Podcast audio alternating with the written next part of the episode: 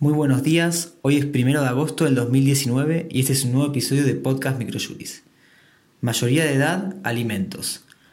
La Cámara de Apelaciones en lo Civil y Comercial de Salta, Sala 3, rechazó la demanda de alimentos invocada por el hijo mayor de edad al probarse que este es estudiante de una de las carreras que ofrece el Colegio Militar de la Nación y que por tal condición recibe un pago mensual.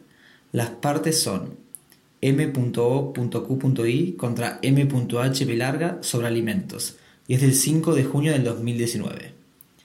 Medida cautelar innovativa, relación de dependencia. La Cámara Nacional de Apelaciones del Trabajo, Sala 9, revocó una medida cautelar innovativa impuesta a una plataforma digital de delivery vía app ante la imposibilidad de una calificación jurídica del vínculo entre los repartidores y la parte que resultaría demandada.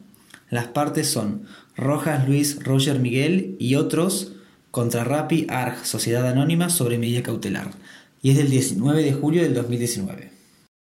Abuso de posición dominante, preaviso. La Cámara Nacional de Apelaciones en lo Comercial Sala B estableció que aún aceptando que una de las partes tuviera una posición más fuerte en la vinculación y haya impuesto las condiciones contractuales, ello no es causal que invalide per se lo pactado, pues además de la alegada asimetría económica, lo que debe probarse es que me dio abuso en el uso de esa posición para causar daño, de modo que pueda calificarse a su conducta de ejercicio disfuncional del derecho en los términos del artículo 1071 del Código Civil y Comercial de la Nación. Las partes son Autopista SRL contra IPF sobre ordinario y es del 8 de mayo del 2019. Novedades legislativas. Reforma constitucional.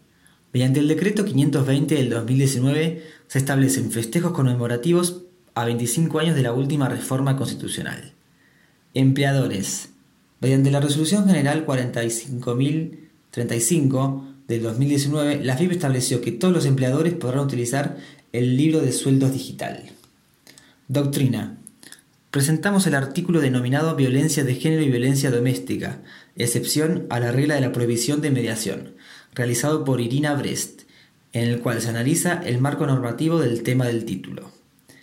Este fue el resumen semanal jurídico de Podcast Microjuris. La información reseñada en el podcast se, encuentra en nuestro blog aldiaargentina.microjuris.com.